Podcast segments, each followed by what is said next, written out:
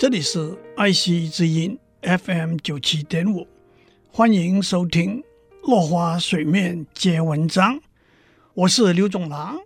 今天我们讲边际效应。一口气吃下好几颗茶叶蛋的时候，每多吃一颗所增加的效应叫做边际效应。五颗茶叶蛋的边际效应分别是五十分、二十分。十分、五分和两分，警察局增加了一位新进警察，盗窃案少了五宗。假如再加一位新进警察，盗窃案一共少了七宗。再加进第三位警察，盗窃案一共少了八宗。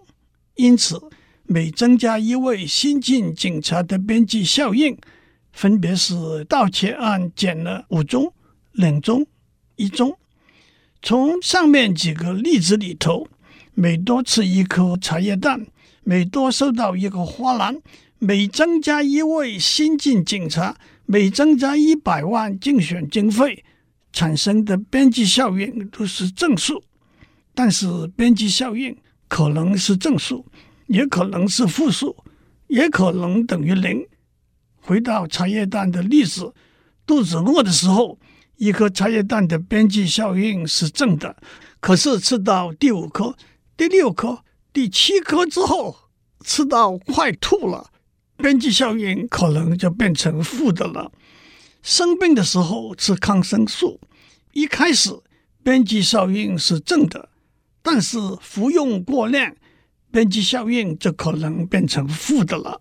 有一句老话：“一个和尚挑水吃。”两个和尚担水吃，三个和尚没水吃，也可以解释为：第一个和尚的边际效应是两桶水，第二个和尚的边际效应是负一桶水，第三个和尚的边际效应又再负一桶水。一斗米养个恩人，一担米养个仇人，的意思也相同。边际效应也可能等于零。送报的人不小心送来两份当天的报纸，第二份报纸的边际效应就是零。一家五口去游乐场玩，买门票的时候，售票员说：“今天买五送一。”第六张门票的边际效应也是零。可食一滴如甘露，最后天杯不如无。口渴的时候，一滴水的边际效应很大。喝醉的时候，一杯酒的边际效应就是零了。上面讲的边际效应都是逐渐递减，这在许多现实的经济和社会行为里头都会出现，因此也被称为边际效应递减定律。不过，在现实的生活里头，边际效应也是会递增的。木匠要做一把椅子。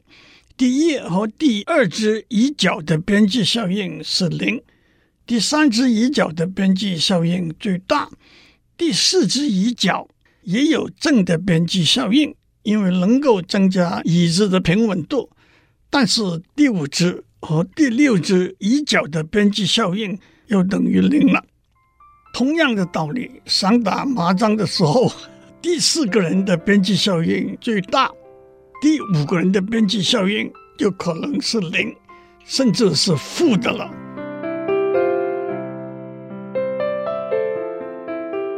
以上内容由台达电子文教基金会赞助播出。